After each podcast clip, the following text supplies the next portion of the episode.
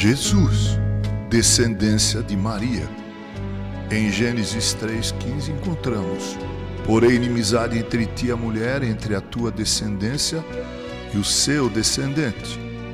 Adão e Eva foram criados sem pecado, como sabemos, e com livre arbítrio.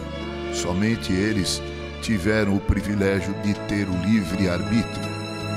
Mas eles escolheram desobedecer a Deus, fizeram uso errado do livre arbítrio.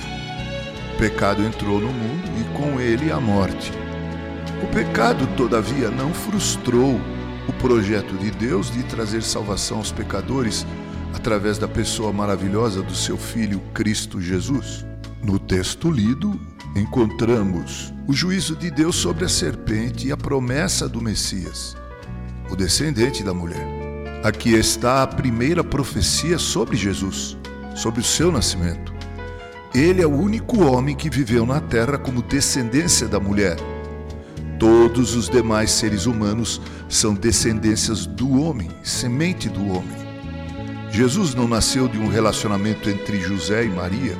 Ele foi concebido pelo Espírito Santo no ventre de Maria.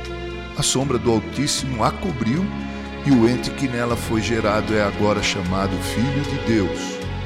Jesus não herdou o pecado original, nasceu sem pecado, diferente de todos os demais filhos de Adão e de Eva. Viveu sem pecado, sem pecar, e morreu pelos pecadores. Agora, esta primeira profecia sobre o nascimento de Jesus, outras vão se formando durante a história formando assim um caudaloso rio de promessas acerca da vinda do Salvador. O plano traçado na eternidade agora desenrola-se na história e isso desde os seus primórdios. Embora Deus não seja o autor da queda, o pecado dos nossos pais não o pegou de surpresa. Foi na escuridão da queda que raiou a luz da profecia sobre o nascimento de Jesus, o Sol da Justiça. Texto do Reverendo Hernandes Dias Lopes, adaptação do Reverendo Mauro Sérgio Aiello, com carinho.